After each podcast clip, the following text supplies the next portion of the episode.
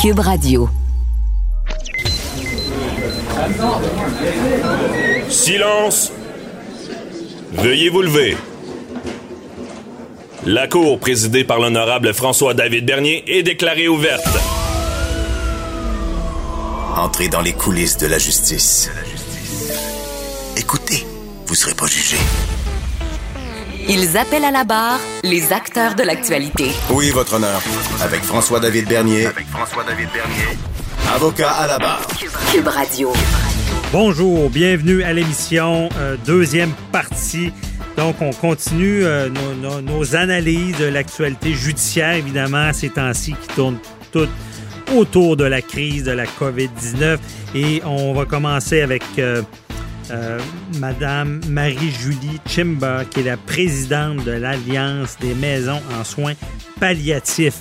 Euh, Rendez-vous compte que durant la crise, bon, il y, a- des drames qui se vivent parce qu'on sait, en fin de vie, on va être entouré de nos proches pour le grand départ et euh, c'est beaucoup plus difficile. Elle nous explique un peu comment ça se passe durant la crise.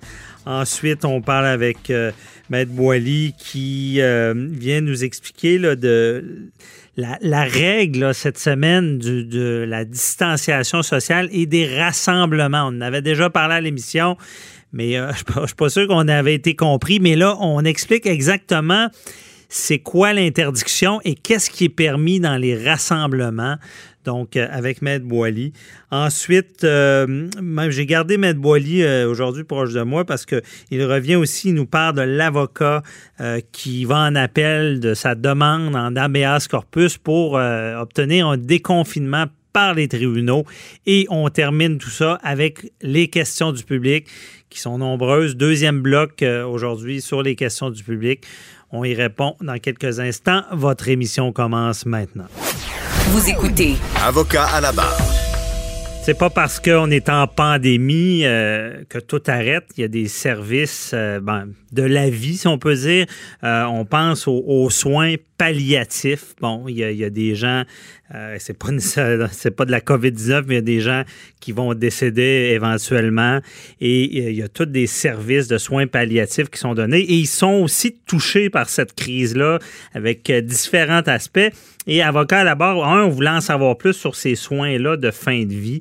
Et je reçois Annie, Marie, pardon, Marie-Julie euh, Chimber, qui est euh, directrice générale de la maison René Verrier à Drummondville et aussi présidente euh, de l'Alliance de 35 maisons de soins pallia- palliatifs. Bonjour, Madame Chimber. Ben, bonjour à vous, bonjour. Merci d'être avec nous. Euh, et on était curieux. euh, On sait que des, fois, c'est un sujet qu'on n'aime pas parler, la fin de vie.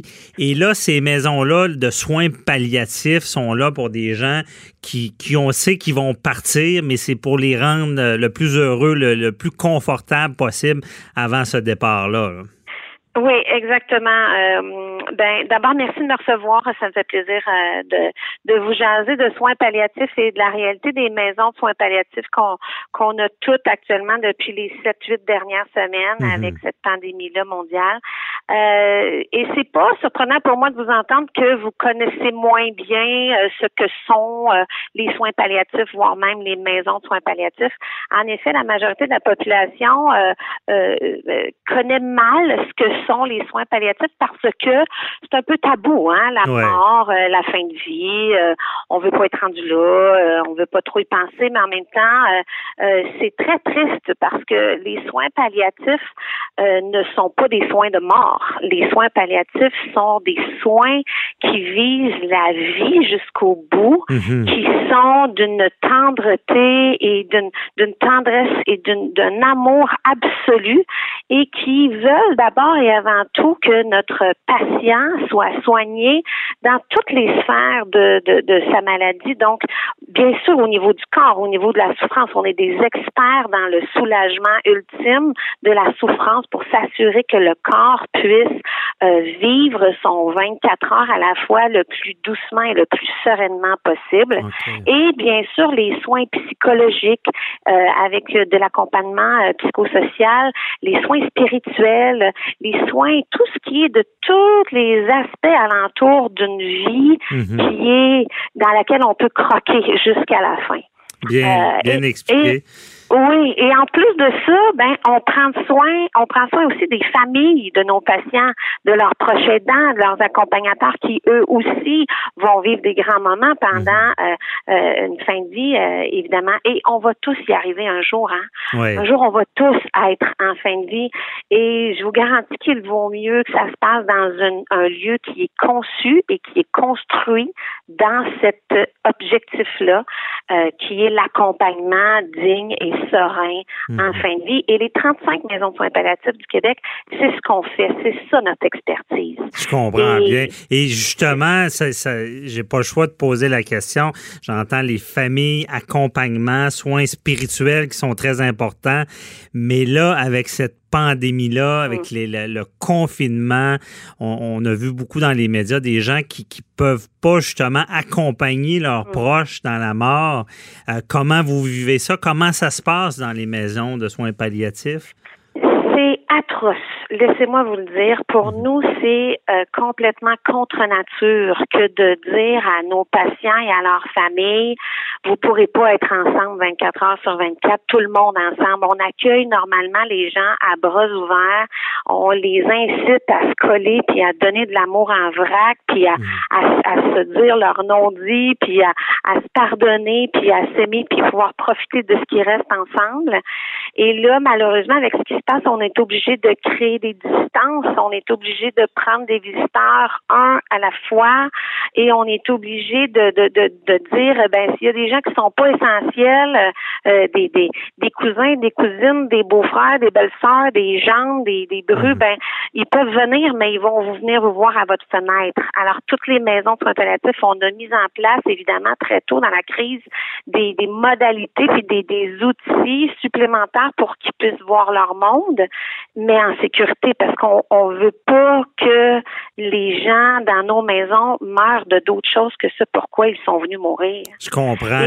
Et, là, ça veut dire qu'il faut euh, comment vivent euh, les patients euh, de pas pouvoir être entourés? Parce que moi dans ma tête c'est tellement important. J'ai l'impression de devoir partir je voudrais mes proches, proches, c'est, le cas de le dire. Oui, puis ils ont accès à leurs proches, euh, mais leurs proches euh, vraiment euh, les plus essentiels pour eux. Donc, donc si c'est mon papa qui est en train de mourir, ben moi je suis là à ses côtés, ma mère peut être là à ses côtés, mes frères peuvent être là à ses côtés, mais mais probablement que son frère qui a pas vu depuis trois ans ou ou son, son mon, mon mon chum à moi ou même voir ses petits enfants, ils vont venir le voir mais à travers la fenêtre. Mais ça dépend aussi. Chaque maison a, a adapté les consignes à sa propre réalité. Il faut comprendre que les 35 maisons, on n'est pas toutes à Montréal, là, puis on, mhm. on est donc on a toutes les maisons, ils sont allés de, de, de la réalité de leur région par rapport à la COVID, avec plus ou moins des consignes plus ou moins strictes, mais toujours très très euh, sécuritaires et préventives pour évidemment protéger nos patients, c'est inévitable, mais aussi et surtout protéger notre staff soignant, nos infirmières, nos préposés aux bénéficiaires, nos personnes à l'entretien ménager qui sont essentiels. Mhm. Si quelqu'un de nos guerriers tombe au combat et doit s'isoler 14 jours, on est déjà beaucoup en manque de personnel. On est dans le milieu de la santé, hein, fait qu'on n'échappe pas à la pénurie de la main-d'œuvre qui s'existait avant la crise. Mhm. Alors, plusieurs d'entre nous avons même dû se passer de nos bénévoles parce que nos maisons de soins palliatifs, on fonctionne aussi beaucoup, beaucoup avec l'action bénévole et généreux de, de, de, de nos populations. Mais là, on a dû dire à nos bénévoles de 60, 70 ans et plus, Mhm. retourner chez vous en sécurité. Alors, on s'est adapté, euh, non sans difficulté, hein, il faut se le dire, là, on a, nos, nos, nos maisons ont fait preuve d'une résilience extraordinaire. Euh, les, les, les les, les, les, les, les, équipes, les gestionnaires ont fait en sorte que tout le monde soit en sécurité, à la fois patients, famille et, et soignants c'est un tour de force qu'on mhm. réussit à faire. Le ministère est, quand même très collaborateur, nous a déclaré très rapidement dans la crise euh, comme organisme essentiel et prioritaire. Donc, on a eu accès très rapidement à du matériel de prévention et on est maintenant directement dans les lignes de communication avec chacun de nos CCCIUS de nos régions respectives. Mais maintenant, il reste tout l'aspect financier. Mhm. Évidemment, comme organisme à but non lucratif, on vit de dons. 50% de nos budgets annuels proviennent des, des, du 20 pièces généreux que tout un chacun va nous donner parce qu'il nous fait confiance et qu'il est content de nos services. Et des entreprises qui nous commanditent nos activités de collecte de fonds. Mais là, évidemment, tout ça est tombé à l'eau. Mm-hmm. Tout ça est, a été annulé et le sera encore pour les longs prochains mois. Alors, on est tous très inquiets de comment on va faire pour nos liquidités, comment on va faire pour continuer à payer notre monde jusqu'à l'automne, puis rendu à l'automne, comment on va faire pour finir notre année, parce que, comme je vous dis, par exemple, à Drummondville, on a un budget de 1,3 million de dollars en coût d'opération annuel pour nos 10 mhm. chambres privées. Or, j'ai à peu près 550 000 dollars que je dois aller chercher à chaque année dans la poche des gens et en dons et en commandites. Et là, j'ai plus rien qui rentre. Hmm. Je pourrais pas aller chercher 500 000 euh, au mois de novembre, décembre. Donc, euh, euh, on, est toutes dans la même situation. Alors, on essaie toutes nous autres aussi de se réinventer, mais mais là on, on, on, lève la main aussi pour le ministère euh, de la santé, pour pour le gouvernement qui qui nous oublie pas, mhm. qui, qui qui pense à nous dans dans, dans leur fonds d'urgence, dans dans dans leurs modalités et surtout parce que les gens qu'on soigne, on soigne 4000 Québécois par année. Ça, c'est les gens qui vont mourir dans nos maisons, mais c'est sans compter les dizaines et les dizaines de milliers de familles et de proches qui les accompagnent, eux, pour qui on continue aussi d'être là et à qui on offre toujours des services complètement gratuits. Ben oui, c'est vraiment, euh, comme j'ai dit d'entrée de jeu, on n'aime pas en parler, mais c'est une réalité. Et je pense vraiment que de, pouvoir mourir dans cette paix, dans cette dignité-là, euh, vous êtes vraiment un service euh, essentiel, c'est sûr. Puis en tout cas, j'espère que le message est passé au gouvernement qu'il faut aider ce département-là.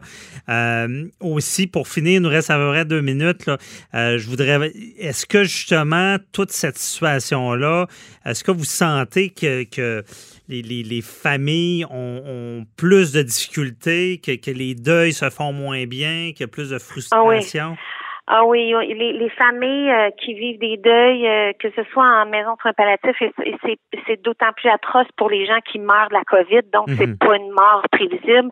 Euh, ils vont, ces gens-là auront des deuils euh, absolument phénoménal à, mon, à remonter.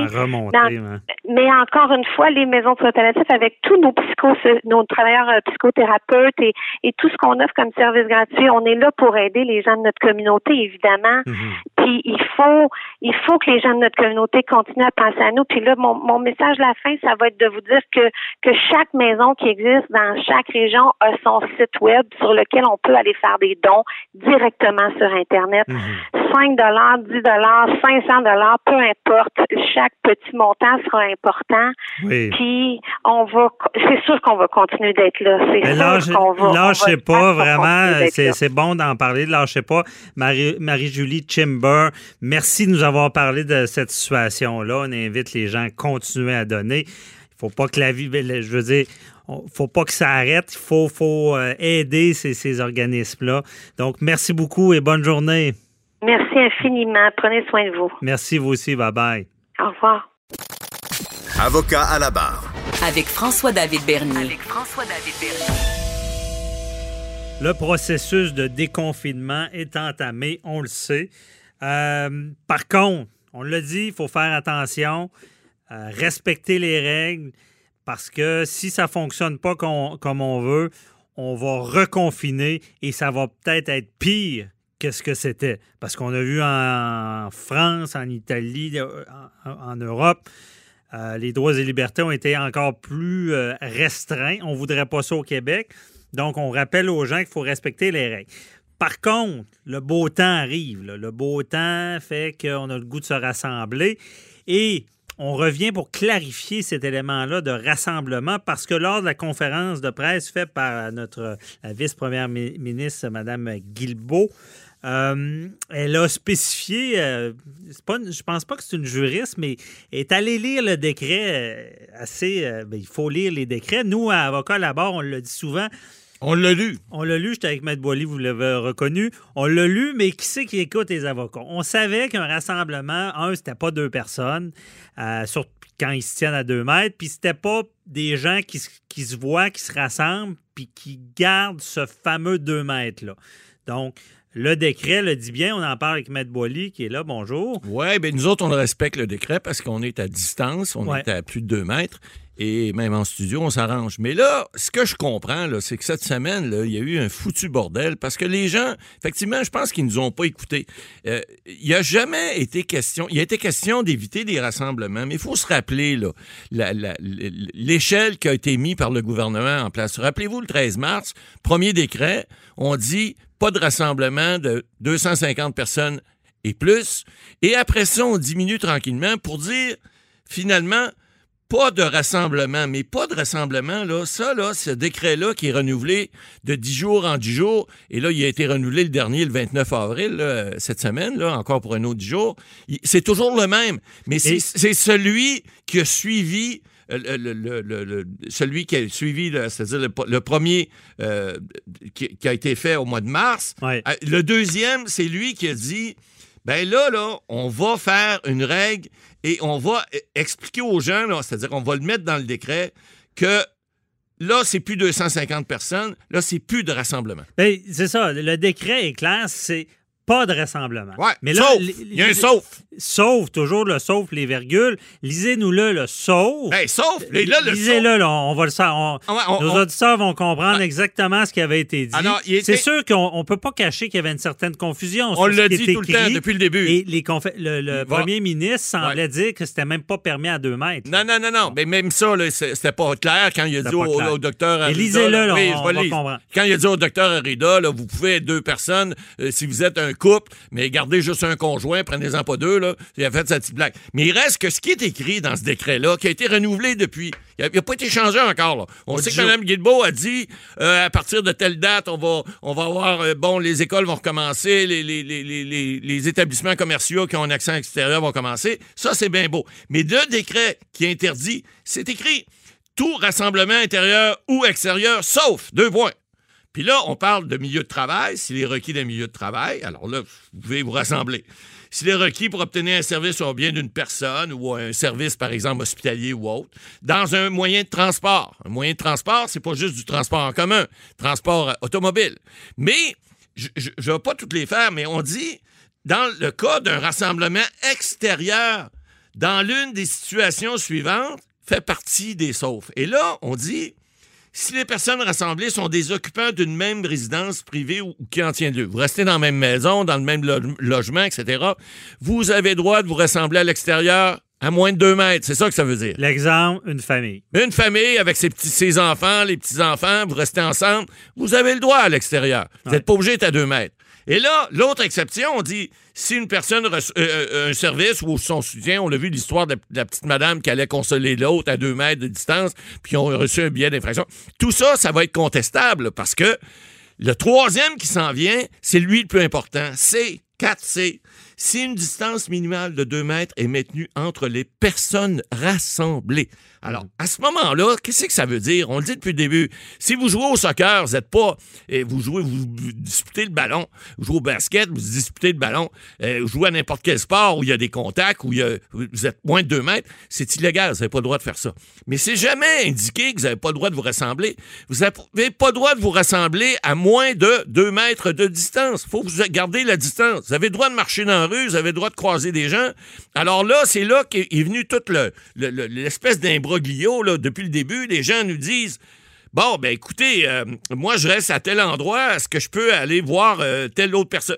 La réponse, en général, c'est oui, mais à plus de deux mètres. C'est aussi simple que ça. Mais il y avait quand même dans la société cette confusion-là qui, qui laissait croire que, parce qu'on dans la rue, on le voit depuis le début. Les gens Ouais. se promènent, sont des familles, ils rencontrent d'autres personnes, Ils vont, ils vont se tenir à deux mètres, même s'ils se parlent à distance.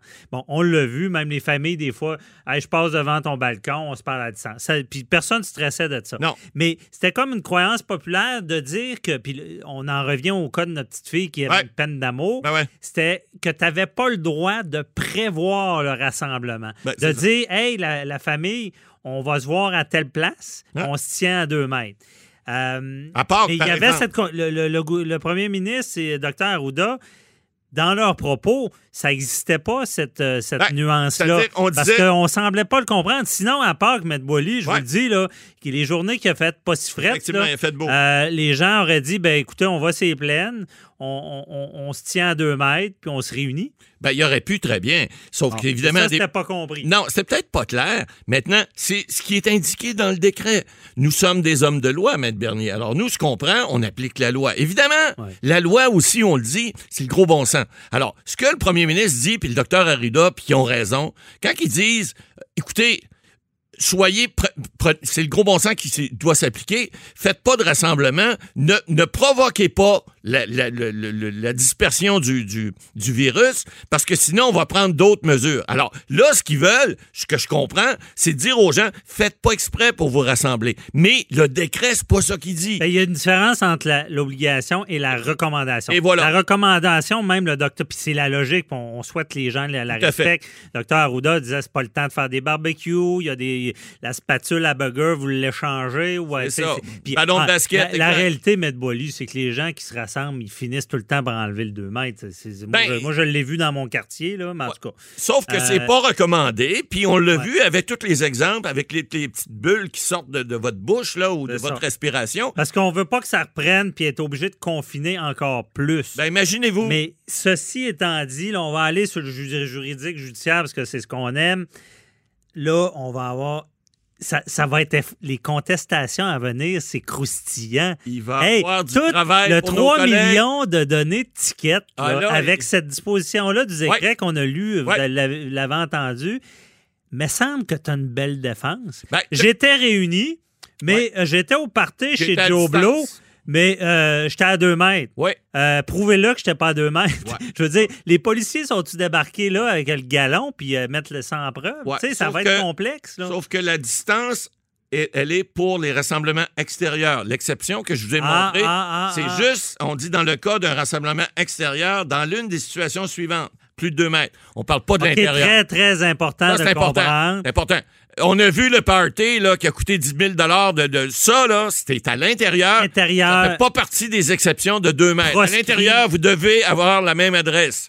Si vous n'avez pas la même adresse, Ben, il n'y a rien qui dit Ben- que c'est- obligé d'être sur le permis. Là, Ouais, mais sauf un que couple qui un habite couple ensemble. qui habite ensemble ou le- un couple qui a comme le, le- le- pas- tu sais le gros bon sens. Le premier ministre le dit. Si vous êtes de- un couple qui habitez pas ensemble, fait 14 jours, vous avez respecté les règles. Il y a pas personne qui va venir vous reprocher parce que vous êtes vous êtes revus dans dans un des deux appartements puis vous restez ensemble dorénavant. Ouais. Mais à l'extérieur, c'est l'exception, il est prévu comme ça. Évidemment, on, on veut pas f- fomenter des rassemblements, mais on dit aux gens, si vous restez, vous il y en a plein de monde, on en croise plein de gens, on se promène dans les rues. Ben, c'est On que si cette règle-là, c'est ce qu'on dit depuis le début. Si cette règle-là, moi j'ai écrit beaucoup là-dessus, mais j'ai jamais pris la peine de, de le Ah, ben là, décrire fallait- comme ça. il fallait On- le peut-être, faire. peut-être qu'on va écrire là-dessus pour Ouais. bien le décrire. Imaginez si cette exception n'était pas là. Moi, si j'étais policier une journée qui fait beau, tu te promènes, puis il y en a une gang qui se parle. Ah, ben, le carnet, le carnet de tickets, il baisse vite hein, à ce moment-là. là. Il y a une bonne moyenne au bâton, le policier, puis il, en, il en distribue à qui voudra. Ouais. Mais c'est pas le cas. Puis là, évidemment, il va y avoir beaucoup de, de- de- de collègues, de confrères, de collègues avocats qui vont, qui vont se régaler là-dedans à contester ces réclamations-là, évidemment. Mais il reste que, le principe reste que, qu'est-ce qu'on veut? On veut-tu l'arrêter, cette pandémie-là? Si oui, faut suivre les règles de la santé. Il faut pas nécessairement parce qu'on a des avocats, on est là, pour on plaide, puis on graphine, puis ça. Mais le gros bon sens veut que si on veut que ça arrête, ben rassemblez-vous pas par exprès, gardez le 2 mètres de distance à l'extérieur, puis à l'intérieur, faites-le pas parce que c'est un milieu Ben là, c'est pro- plus c'est interdit. propice. Ça, c'est clair, c'est interdit. À l'extérieur, donc, comme dirait le premier ministre, c'est pas une bonne idée de, Non. Effectivement. malgré que c'est pas interdit, de se prévoir une rencontre Extérieur. en- extérieur en disant qu'on va garder le 2 mètres. Docteur Roudol l'a dit aussi, c'est pas une bonne idée de faire ça parce que ce qu'on veut, c'est pas revenir en arrière parce qu'on le sait, ça a été, c'est tough là, le confinement. Ah là, c'est top. pas, là. ça pourrait être pas mal plus Euh, tough si on y va à plus tough. deuxième, au deuxième palier. Puis comme on a souvent dit, Maître Boily, c'est que le gouvernement a utilisé une infime partie des pouvoirs Ah, c'est rien, a. là. C'est rien. La loi des mesures d'urgence, si on l'applique, parce que on vous le rappelle, elle est toujours pas euh, remise en application. On n'est que sur la loi sur la santé, euh, la santé publique, en fait. Et puis cette loi-là, a des dents, mais ça n'a rien à voir avec l'autre loi. On vous l'a dit aussi. La loi sur la mise en quarantaine, elle a des dents. On l'a utilisée pour les frontières, les aéroports et les moyens de, certains moyens de transport. Mais ça n'a rien à voir avec la loi ces mesures d'urgence si on met à appliquer cette loi-là parce qu'il arrive une deuxième version, euh, de, de- de- on n'est pas capable de la contrôler, la pandémie. Là, ça s'appelle, excusez l'expression anglaise, mais watchez-vous. Parce que là, ça va faire mal. Puis là, c'est sûr que tous ces, petites distinctions d'avocasserie dans la loi qui sont dans le décret, qu'on n'était pas si sûr, il n'y en aura plus de distinction. Ça va être tassez-vous parce que là, on, on applique la loi de façon stricte. Puis ça va être, ça sera plus rien que des tickets. Ça va être des arrestations sans mandat. Ça va être des emprisonnements sans mandat. Ça va être des comparutions juste euh, 48 heures après ou, euh, ou, ou des, ou, des, ou des jours après. Puis ça peut, ça peut faire mal. Mais si on, on veut pas se rendre là. Bon, on fait le bonhomme 7 heures. Peut-être qu'il faut, faut y penser quand même dans nos agissements parce que c'est pas fini. Donc, euh, on continue. Jouez à- pas, à jouez pas avec votre santé. Euh, euh, essayez pas de jouer avec la loi. Ça va Ah, jouer avec ah, votre santé. On continue à respecter ce qui est obligatoire, mais on continue à- aussi à respecter ce qui est recommandé Tout à fait. pour notre bien-être. Merci, Matt Boily. Avocat à la barre. Avec François-David Bernier. Des avocats qui jugent l'actualité tous les matins. Un avocat tient mordicus au déconfinement, on l'a vu. Euh, Il y a une requête qui a été déposée à cet effet-là, une requête en habeas corpus, donc quelqu'un qui est privé de sa liberté. Euh, oui, ça existe. Euh, ensuite de ça, ben, cette requête-là avait été ren- ben, le juge lui avait dit c'est pas la bonne requête parce que euh, c'est pas des gens qui sont privés de leur liberté ce qui se passe avec le confinement parce que c'est une recommandation et exception ceux qui reviennent de voyage. Et euh, également, c'est vraiment, on peut aller faire notre petit. On n'est pas privé de notre liberté, on est surtout privé peut-être d'un revenu. C'est ce que le juge semblait dire. On voulait en savoir plus parce que là, l'avocat, maître Jean-Félix euh, Racicot, euh, porte cette décision-là qui lui était défavorable en appel. On voulait en parler avec notre chroniqueur, maître Jean-Paul Boilly, qui est avec nous. Bonjour. Oui, bien, toujours à distance. On, on a, on a vu là, cette semaine que la décision, en fait, vous en aviez parlé avec Maître Otis la semaine dernière, lui avait fait sa requête présentable vendredi dernier. Alors, on n'avait pas le jugement encore du juge Collin de la Cour supérieure, qui a rejeté sa requête parce qu'un habeas corpus, on va l'expliquer c'est quoi. C'est une procédure extraordinaire qui est dans le Code de procédure au Québec, qui prévoit que lorsque quelqu'un est détenu ou est retenu de façon euh, illégale, il peut demander, ça vient du latin, hein, c'est pas habeas corpus, de, de, de, de- faire libérer son corps pour qu'il puisse en Qu'est-ce disposer. que ça veut, veut dire, Ben, corpus? Ben, c'est ça. Vous ça- avez lu mon blog la semaine dernière. exact, c'est ça. Maître de son corps. maître de son corps, donc pouvoir disposer de son corps de la manière que le- le- la personne humaine peut le faire en toute liberté et ne pas être privé de cette liberté-là. Or, on l'a vu, j'ai pratiqué mon droit administratif carcéral il y a de nombreuses années. Je l'ai vu, des détenus, des fois, qui demandaient euh, à, à la Cour supérieure de pouvoir être libérés, par exemple, lorsqu'ils sont ce qu'on appelle le trou là, en prison. là. Alors, c'est des, des- des individus qui étaient euh, qui avaient des décisions administratives parce qu'ils respectaient pas des fois certaines règles ou des fois c'était pour d'autres raisons, mais ils étaient Mais au trou, donc ils étaient, préciser, ils étaient parce que- privés d'une liberté, même s'ils étaient emprisonnés, ils étaient privés d'une liberté qu'ils pourraient normalement avoir s'ils étaient dans une prison ordinaire. Alors là, ils demandaient des brefs corpus, et puis c'est du droit administratif pur, je vous ferai grâce de toute la jurisprudence qui est là-dessus, mais c'était des gens qui étaient privés d'une liberté. Or là, ce que l'avocat demande, ce que j'ai compris que le juge dit, il a dit, lui, écoute, c'est pas que tes motifs sont pas sérieux, mon ami, mais il a peut-être pas dit comme ça, mais dans le jugement, il a dit, c'est juste que ça doit être entendu devant le bon forum et lui, il pense que sont, les gens, comme vous dites en entrée, sont pas privés de liberté. C'est qu'on fait ça pour pallier à une pandémie. C'est des, ce sont des, des lois extraordinaires, la loi sur la santé euh, euh, publique. Donc, puis on le dit là, dans d'autres euh, dans d'autres forums et à d'autres chroniques que il y a des lois beaucoup plus sévères que ça pour éviter cette pandémie-là. hein. On a parlé de la loi sur les mesures d'urgence, la loi sur la quarantaine. Ben, c'est pas nouveau comme loi. Ben non. C'est nouveau que l'événement qu'on prévoyait dans les lois arrive. Ben, c'est nouveau qu'on l'applique. Parce que la loi des mesures de Ils guerre, sont là. Ils sont là au cas. Dans le temps, on s'en servait quand c'était la guerre. Ben, c'est on voulait protéger le pays. on voulait protéger le pays. Là, on veut protéger le pays, les habitants, parce qu'il y a une pandémie. Donc, c'est un recours. Euh, ce sont des lois dites extraordinaires parce que lorsqu'on les met en application, ces lois-là sont déjà adoptées, mais ne sont pas mises en application parce qu'on n'en avait pas de besoin. Là, on en a de besoin. Et là, ce que je comprends du recours de, notre collègue euh, Maître c'est que lui, il dit, moi, ben, écoutez, je, je- pense que vous n'avez pas besoin de prendre ces choses-là. Moi, je n'ai pas besoin d'être privé de ma liberté. Donnez-moi des directives, je vais les appliquer, mais j'ai pas besoin d'une loi pour me dire. hein. On le dit tout le temps, les lois, c'est fait pour qui? On le sait, pour ceux qui veulent pas les- les- suivre le gros bon sens. Mais là, dans ce cas-ci, on est dans un cas d'urgence. Et puis là, où, là où j'ai sursauté un peu plus cette semaine, euh, c'est que j'ai vu que ce monsieur-là, ce collègue-là, a porté ça en appel devant la Cour d'appel. Parce que lui, il tient mordicus à que ses droits fondamentaux soient respectés. Mais pour nos auditeurs, excusez, là, avec respect, qu'est-ce qu'il veut? Parce qu'il veut déconfiner. Mais Maître Boily, vous qui avez fait de la politique, ça. Il y a les pouvoirs ju- Ouais. ju- judiciaires, législatifs, exécutifs. Ouais. Je veux dire, c'est-tu vraiment au pouvoir judiciaire d'aller jouer dans les plates-bandes de la Ah, politique, Exact. de dire, ben, vous devez déconfiner? Je veux dire, C'est un autre aspect du dossier parce que là où on, on- le blesse, je pense, puis on, vous avez fait aussi des blogs là-dessus, on le dit toujours, hein, la santé, ça passe avant le droit. là. Je m'excuse, là, mais c'est comme ça. Mais Oui, pour les gens qui ne comprennent pas, c'est qu'on a droit des droits et libertés Ouais.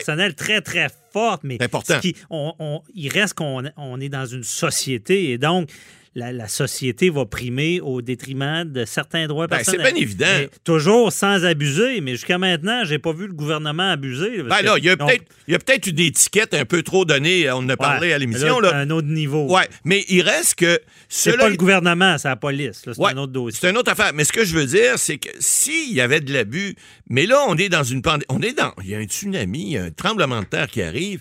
Il faut réagir. On est en période comme en période de guerre, sauf que l'ennemi, on le voit pas, là, tu sais, puis on, on le sent, par exemple. Il y a des morts. Il y a des morts. On va être rendu bientôt à près de 2000 morts au Québec. C'est pas rien, là, tu sais. Avec rien. des cas, on est rendu à près de 30 000 cas. Je veux dire, c'est- c'est c'est pas rien, c'est une pandémie, il faut faire des choses. Alors, est-ce que, est-ce que pendant cette période-là, puis on le dit pour le recours collectif, l'action collective la semaine dernière, est-ce que est-ce que c'est le temps de faire ce genre de recours-là? Il me semble qu'on a d'autres chats à fouetter présentement que d'aller devant les tribunaux pour dire ben là, là, mon petit droit à aller prendre mon petit café dans le restaurant à moins de deux mètres avec quelqu'un, là, est-ce que je pourrais pas l'avoir, puis euh, je peux-tu avoir un réchaud tant qu'à ça, puis avec un chausson aux pommes? Il me semble que c'est pas le, temps. On n'a pas, il n'y a pas d'urgence pour ça. Peut-être qu'on pourra le débattre plus tard. Peut-être qu'on pourra dire, euh, bon, peut-être, bon, on a vu l'application du décret, c'était pas toujours clair, intérieur, extérieur, bon, on fait-tu à Ouais. deux mètres ou pas? Mais, Mais Maître Boilly, on spécule. là. Ouais. On- parce qu'on est là pour ça, pour analyser. Mais euh, ça aurait pu être présent. Tu sais, si on va plus loin, disant, OK, quelqu'un a besoin dé- de faire annuler des décrets de confinement, ça- on aurait plus vu, par exemple, un restaurateur, quelqu'un qui a un bar, Ouais. se réunir Ouais. et dire, ben, ce que vous faites, c'est peut-être trop drastique selon la menace et dire, on demande que ça soit déconfiné parce que notre santé financière en dépend. Est-ce que ça, Ouais. ça aurait pu euh, écoutez, fonctionner? ça n'aurait pas fait l'objet d'un habeas corpus, sûrement ça, pas. Ça, mais- ça, c'est clair. Ouais, on s'entend tous que c'est pas le bon recours. Ouais, probablement. Mais, mais je veux pas juger, la Cour d'appel jugera. Mais il reste que, cela étant dit, l'avocat semble dire que lui aussi, il y a un dommage, entre guillemets, direct. En droit, ça prend une, une- une faute puis un dommage et, et- et un lien de causalité. Alors lui, ce qu'il dit, moi, comme le restaurateur dans votre exemple, il dit, ben moi, mon, j'ai pas lu toute sa requête, là, mais moi, mon, mon, mon dommage, ce serait, en fait, ce- c'est de ne pas pouvoir bénéficier de mes droits fondamentaux. Donc, je, je subis un dommage et il y a une faute parce que on, fait ça de façon exagérée. Je peux pas. Donc, le restaurateur pourrait dire la même chose, mais lui qui subit un dommage encore plus direct. C'est un bon débat. Oui. Parce que est-ce que c'est vraiment lui? Est-ce que c'est vraiment nous qui ne profitent pas de notre liberté? C'est ça. Parce qu'on l'a, notre liberté, on se rappelle. On l'a, mais les restreintes sur Cependant, le choses. resto est fermé. C'est pas moi qui ai plus de liberté, c'est le resto qui peut pas ouvrir. Ben, En tout cas, c'est tout que ça fait un petit peu bouillir le cerveau. Mais une chose est sûre, je pense, dans le dossier, puis il- il pense. Je suis pas sûr qu'il y a de la, il pense à l'argent derrière de ça, parce qu'un autre avocat, d'après moi, aurait fait une action collective. Ben, probablement, là. C'est peut-être Si- un, si un ça- mauvais timing, là, parce que je sais pas, là. J'ai pas vu, là, je peux pas. aller chercher un dommage pour tous les citoyens, Ben oui. ça aurait pu être un assez gros recours. un recours collectif en disant, dans son action collective, ben écoutez, tous les citoyens qui ont subi un dommage, vous êtes membre euh, de, de Redchef, comme on dit, automatiquement, dans ce, dans ce dossier-là. Mérite 50 piastres. Ben, fois au 6 100 dollars. Puis là, ben, le fonds d'a- d'aide aux victimes de, de, de, de, de- fonds d'aide au recours collectif euh, va me payer euh, 500 000 dollars en fin d'honoraire. là, on arrête ça. On ne veut pas donner de mauvaises Non, non, non, non. euh, Hey, c'est peut-être que d'autres vont l'avoir, ça, c'est sûr. On n'est pas là, on n'est pas. Mais il reste que des procédures comme ça, à mon sens, euh, tu sais, on, on parle depuis le début, là. Faut, faut, faut être sérieux. Faut, faut avoir, faut faire des procédures qui sont de nature urgente. Je ne dis pas que les droits fondamentaux, c'est pas urgent. Ouais. Mais lorsque, pour reprendre votre exemple, c'est pas quelque chose qui a été fermé, mais ce sont des, on essaie de, de plaider des grands principes parce que je pense que sur le principe, je dis pas qu'il a tort, il a raison. Je si j'étais juge sur le banc, je pourrais vous donner mon opinion, mais c'est, heureusement pas mon cas. Ouais. Je suis pas sûr qu'il a raison. Mais il reste que, même si c'était le cas, ben, ces débats-là, surtout devant la cour d'appel, ben, il n'y a pas d'urgence. D'abord, ils ne seront pas entendus tout de suite devant la cour d'appel, à moins qu'ils fassent une requête pour être Ben. L'urgence, c'est qu'on est con- encore On est- théoriquement ouais. confiné. Si c'est si important, il voudrait qu'on soit déconfiné. Ouais, je en tout cas, mais, mais moi, il y, a- il y a une chose, là, on- je voulais vous entendre là-dessus, Maître Boily, c'est euh, il reste que si réellement il y avait des problèmes avec les décrets, la façon de les appliquer, Ouais. des renouveler,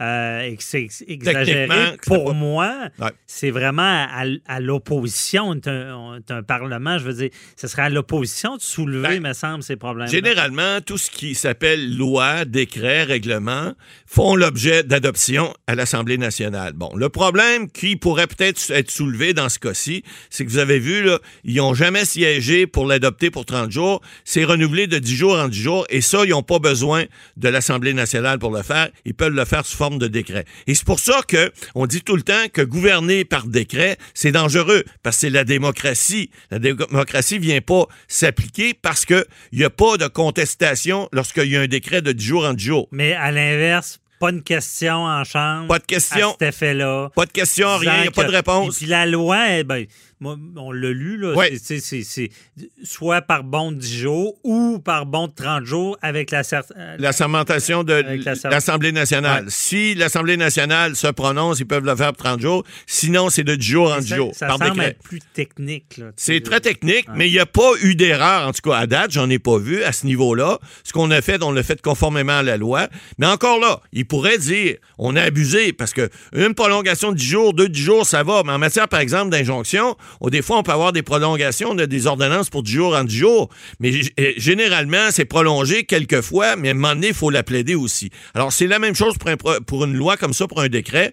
Il faut qu'à un moment donné, en arriver à une fin, puis il faut que les gens de l'opposition puissent, puissent débattre et que toutes les positions soient analysées. C'est comme ça que la démocratie fonctionne dans, dans nos gouvernements ici au pays. Ah, à suivre, c'est sûr qu'une chose est certaine, c'est que ça fait parler beaucoup, ce recours-là. Ça jase en masse. Ça jase. Merci, Matt Boily. Avocat à la barre. Alors je procède à la lecture du verdict. Avec François-David Bernier. Les meilleures plaidoiries que vous entendrez. Cube Radio. On continue les questions du public avec Maître Boily. Euh, on était rendu. Autre question. À distance, toujours. Ben oui, on le précise. Respecte les règles. Euh, J'étais rendu à la. Il y a Ellie S. de Montréal qui nous a demandé euh, sur la ligne un 87 Cube Radio, sur laquelle vous pouvez poser des questions, si elle peut toucher quand même la PCUE même si elle euh, étudie à temps plein et qu'elle n'avait probablement pas l'intention de travailler cet été. Est-ce que, M. Boilly, est-ce que le PCUE, qui est pour les étudiants, c'est. euh, Ouais. Euh, la question est, est- est assez simple, mais la réponse l'est aussi, mais il y a des distinctions à faire. Bon, d'abord, la, la PCUA, c'est c'est les- c'est le, le programme euh, canadien qui a été mis en, en- en place pour les étudiants. hein. Le Ouais. E, c'est pour étudiants. Donc, ça, c'est un montant additionnel de 1250 que euh, Justin Trudeau a annoncé il y a déjà deux semaines pour venir en aide aux étudiants, mais les conditions, je suis allé voir, sont assez simples. C'est d'être étudiant à temps plein hein, et de ne pas avoir trouvé de travail pour cet été. Et là, le problème, encore là, il y a des gens qui se sont plaints parce qu'ils ont dit, il y a des gens qui sont étudiants et qui n'ont pas travaillé, par exemple, l'été passé. Il y en a qui prennent des cours même l'été. Euh, ils ne travaillent pas. Euh, il y en a qui étudient tout le temps, 12 mois par année, ou prennent des petites vacances, mais pas plus que ça. Et puis, donc, est-ce que ces gens-là seraient également éligibles? Ben, réponse oui. Donc, Madame Élie, euh, il faut, à ce moment-là, juste démontrer que vous êtes étudiant à temps plein, que vous êtes dans un programme d'études et que vous n'avez pas pu euh, trouver de travail, euh, pas trouver de travail, vous n'avez pas travaillé cet été. C'est bien différent parce que c'est même pas pas trouver de travail, c'est ne pas avoir travaillé cet été. Si vous travaillez cet été et que vous gagnez un salaire, puis là, il y a des calculs, il y a des gens qui sont mis à faire des calculs savants. Là. Ouais, mais- c'est quelque chose de voir ça aller. Alors là, il y a des gens qui sont mis à calculer.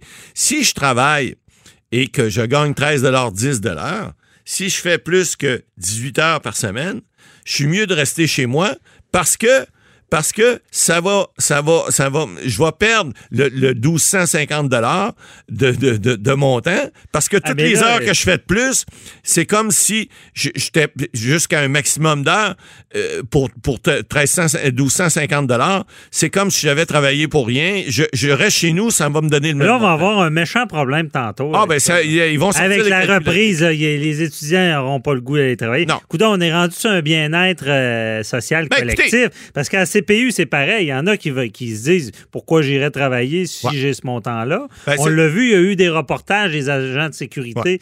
Euh, c'est euh, Sirois, le propriétaire de Sirois, disait ben, il y en a qui n'ont pas d'intérêt à venir travailler. Là, les étudiants. Eh bien, ils vont ça- faire pareil. L'été, ça travaille d'habitude. Ben, Et là, il n'y a pas de resto, il n'y a pas de. Non, a- les choses sont pas ouvertes, mais on parle des récoltes, entre autres. Il y a beaucoup Ouais. d'étudiants qui travaillent des fois avec les travailleurs étr- étrangers.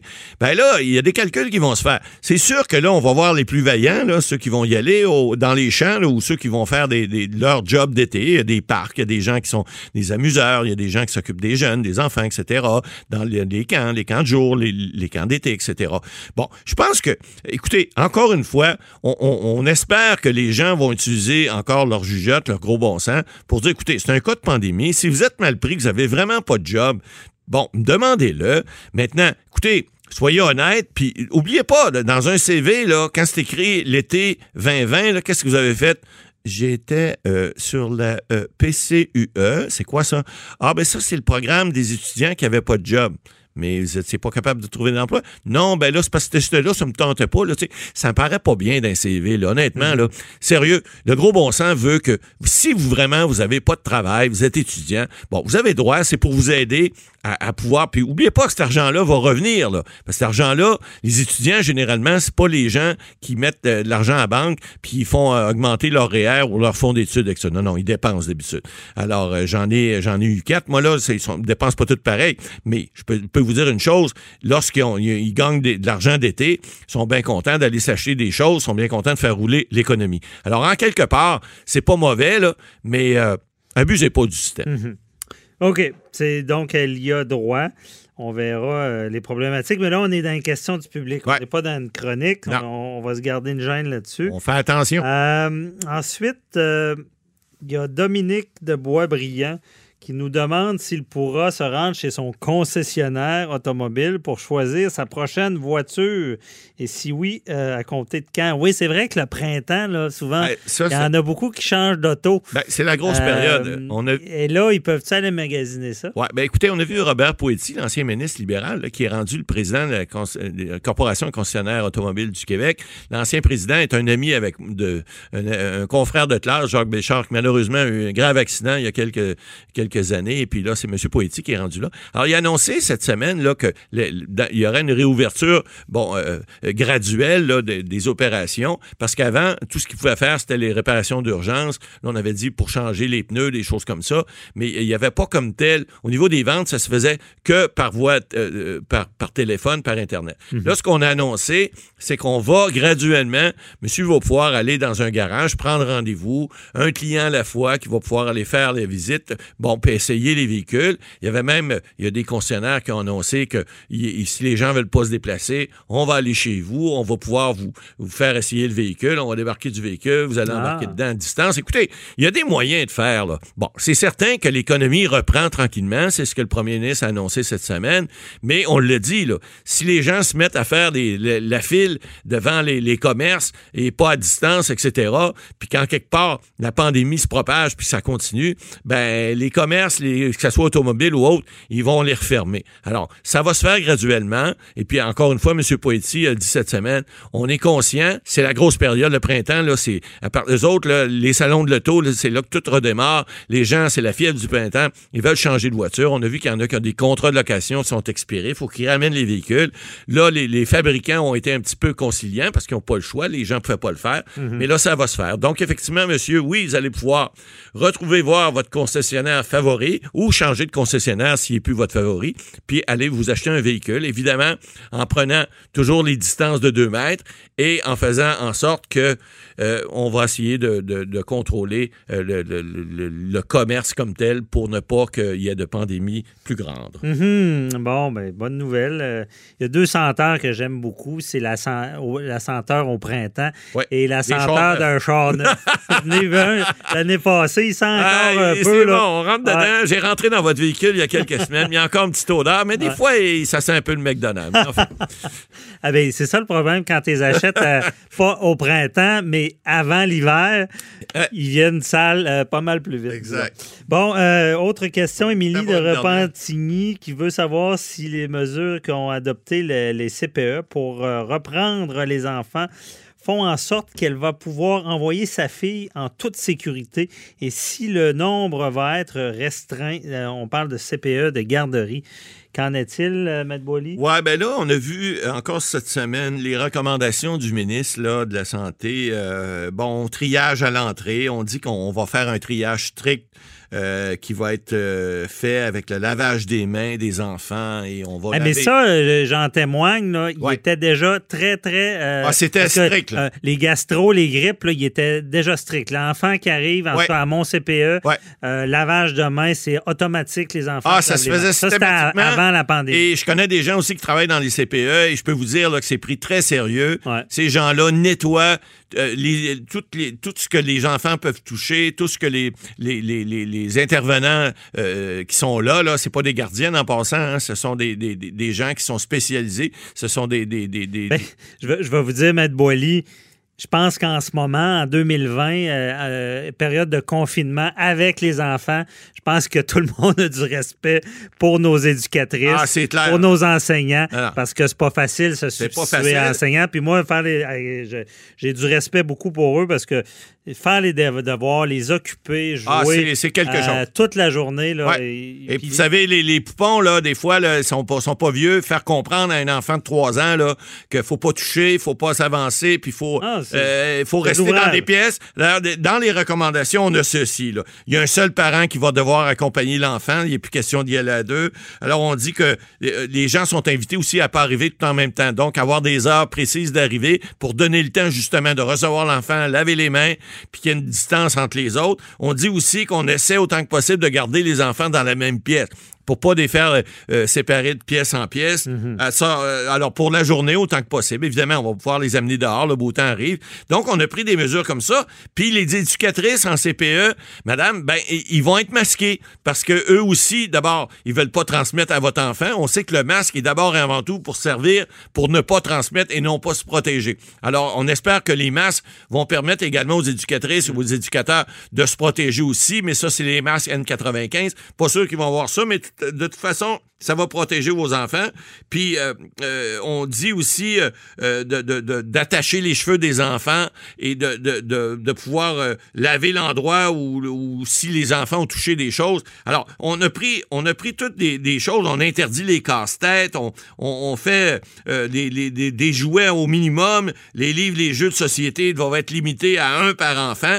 C'est plate, mais c'est ça qu'il faut faire pour essayer de, de, de, de, de contenir. Puis là, on parle pas de droit, on parle de recommandations du ministère qui devraient être fi- finies. On, on- on dit même qu'on terminait le brossage de dents, donc de ne pas faire euh, inutilement des gestes qui pourraient faire en sorte que ça pourrait propager si jamais un enfant était contaminé. Donc, on- on- je pense qu'on a pris des bonnes mesures. Écoutez, et encore là, on fait des choses raisonnablement pour essayer de la sécurité de vos enfants.